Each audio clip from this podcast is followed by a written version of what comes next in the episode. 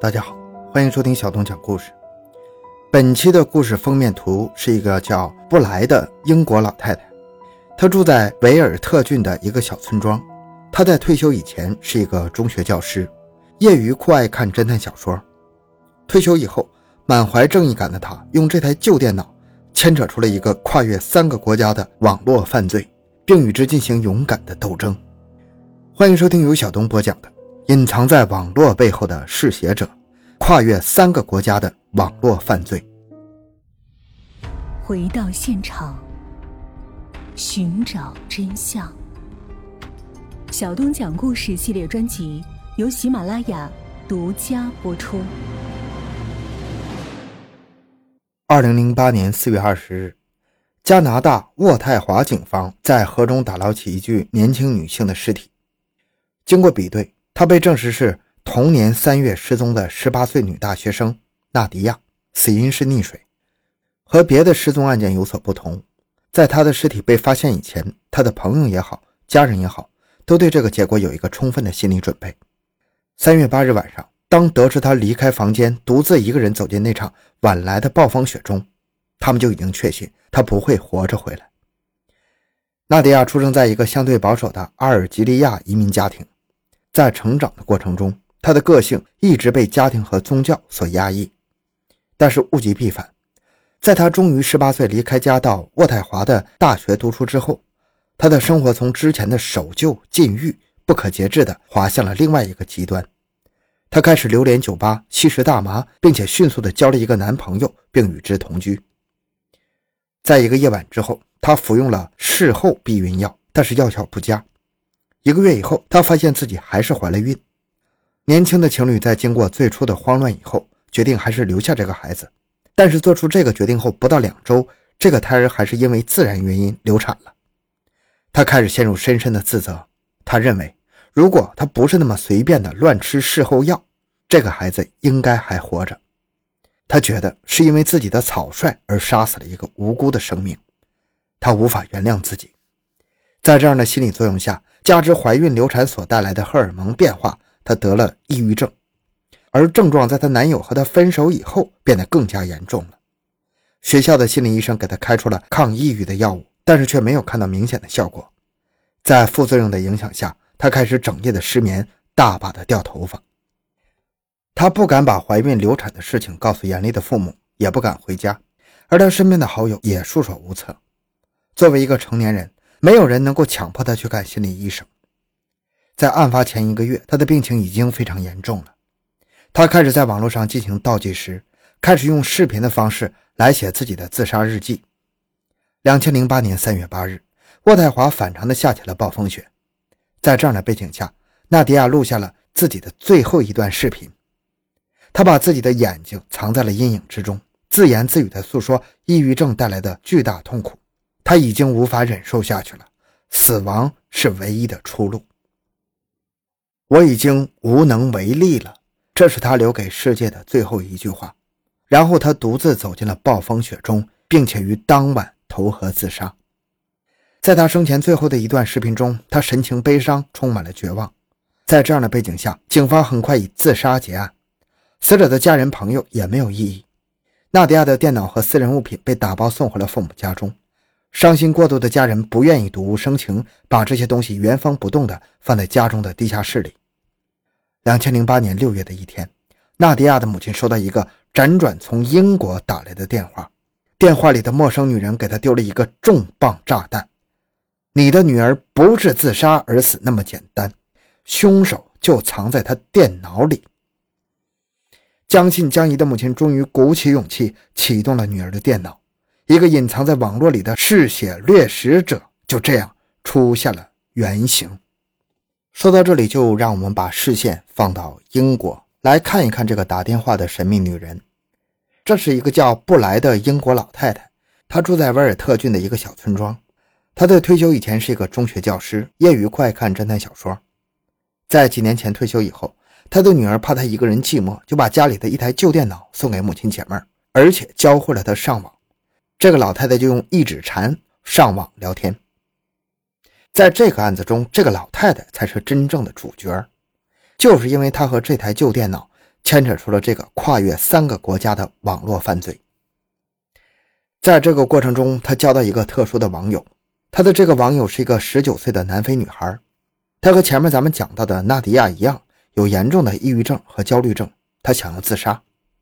老太太发挥自己多年当教师的经验，成功的化身为网络的知心奶奶，反复的劝慰开解，摆事实讲道理，几经波折，终于让这个女孩打消了自杀的念头。很有成就感的老太太还没等喘口气儿。那个南非女孩又给他一个新的信息，她有一个网名叫李导的网友，是一个美国年轻女护士，同样有严重的自杀倾向。在这之前，两人曾经约好在一周以后一起上吊自杀。为了给彼此勇气，他们还约好了时间，打开视频，两个人一起去死。这老太太一听吓一跳，怎么的？还有一个呀？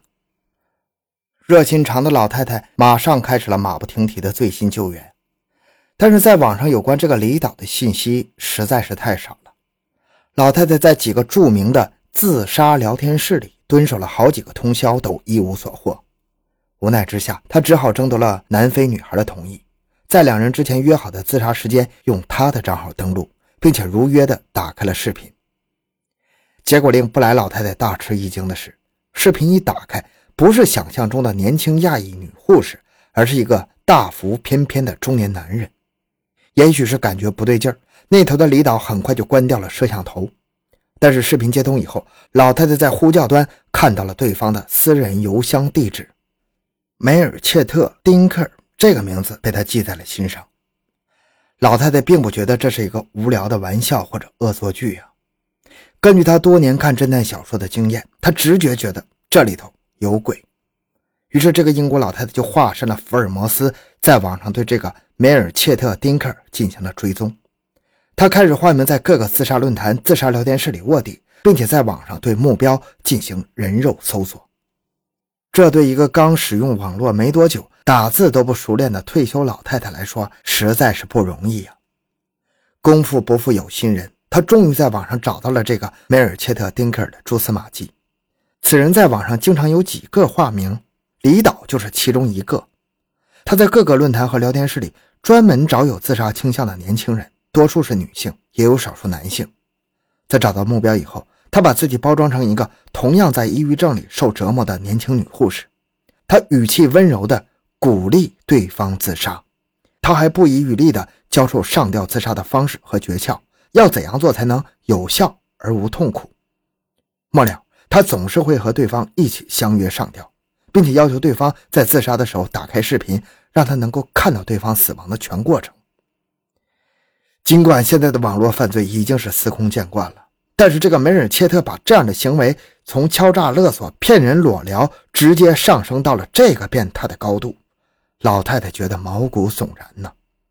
在收集到了这一系列证据之后，她立即开车到维尔特郡的警察局报案，但是小地方的警察对此不以为然。接待他的警察直白地告诉他：“现在网上这样的信息多了。”你要是不爱看，你不看不就得了？咱们想象一下，老太太生活在威尔特郡的这个小山村，是真正的乡村生活。老太太平时溜达用的交通工具主要是马车呀。二零零八年一月，老太太和她的朋友凯特一起精心设局，他们以一个被学校同学欺负、想要自杀的十六岁女孩 Kitty 为名，对梅尔切特进行了钓鱼式的诱捕。这次行动只差一点就达到目的了，但是还是让狡猾的梅尔切特在最后一刻逃脱了。他当时的网名用的是 Kimi，。尽管这次行动最后失败了，但是他们也得到了不少有用的信息，比如梅尔切特的确是一个男人，住在美国的明尼苏达州，他有一定的医学背景，对如何让人窒息而死颇有研究。他应该对法律比较了解，他通常会用坐公车来指代自杀行为。比如说，我们在星期天一起去坐公车，好不好？意思就是我们在星期天一起去死，差一点点就赶上了。下次我们一起跑快点这意思就是差一点就死成功了。下次我们一起努力。老太太甚至还人肉出了她的一家全家福。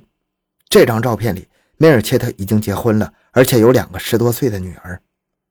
在县城小警局吃了闭门羹的老太太，直接买了一张火车票赶到了苏格兰场。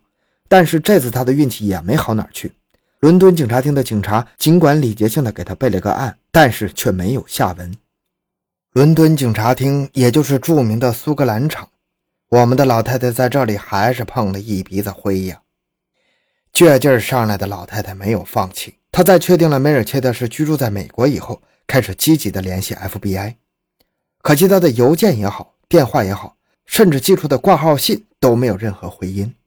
而在这时，在网上一直监控梅尔切特的老太太发现了他有一个新的目标——加拿大女孩纳迪亚，就是咱们开头讲的那个老太太和她朋友前后注册了七个网名来警告纳迪亚，他们反复向她强调梅尔切特的危险性，希望能够阻止悲剧的发生。但是在纳迪亚和 K 米，也就是梅尔切特的其中一个化名，在三月八日在网上同时消失以后，老太太就知道最担心的事情终于还是发生了。在之后的一个多月里，他天天在网上刷新渥太华的当地新闻，直到看到纳迪亚的尸体最后在河里被发现，一个活生生的生命就这么消失在了网络和现实中，实在是无法甘心的老太太。终于想方设法找到了纳迪亚父母的住址和电话，她一定要把这个躲藏在网络背后的变态绳之以法。咱们把故事从英国拉回到加拿大，在接到布莱老太太电话以后，纳迪亚的父母开始用女儿生前的电脑寻找她自杀前留下的只言片语。果然，就像老太太说那样，女儿在自杀前一个多月跟那叫 K 米的网友走得很近。这个人在网上细心的给纳迪亚。